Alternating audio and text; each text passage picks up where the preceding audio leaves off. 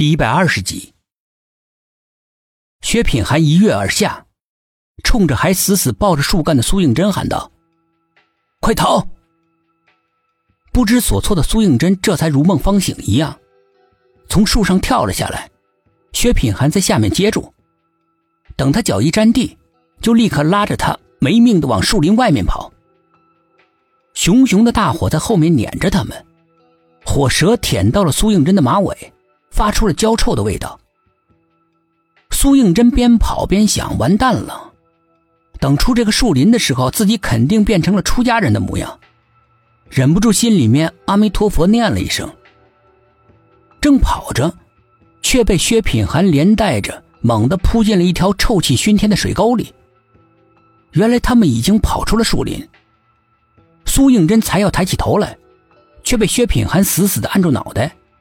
在他耳边小声的说：“不要动。”声音非常的紧张。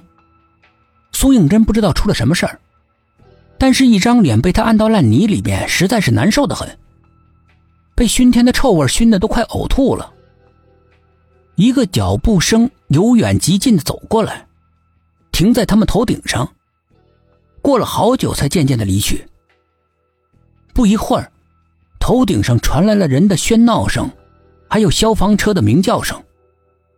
薛品涵这才拉着苏应真从臭水沟里面站起来，只看了他一眼，整个人完全就愣住了，脸上的表情起伏不定，想笑又不敢笑。苏应真的样子十分的狼狈，从头到脚糊满了臭臭的泥巴，特别是一张脸，糊的只剩下了一双眼睛露在外面，扑闪扑闪的。他们的身后，树林已经完全化成了火海。眼前的臭水沟旁边站满了围观的学生，他们正用见鬼的眼神惊诧无比的看着他们两个。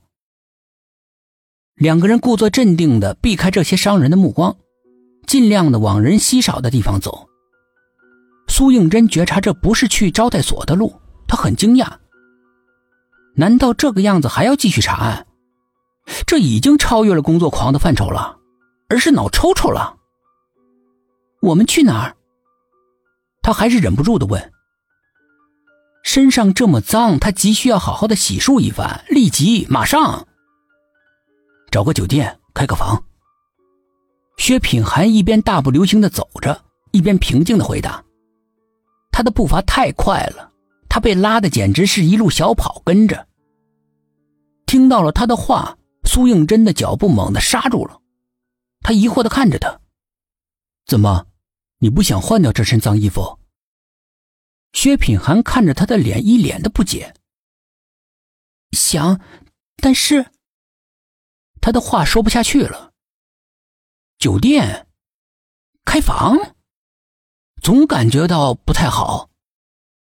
薛品涵愣了一下，马上就明白他在想什么了。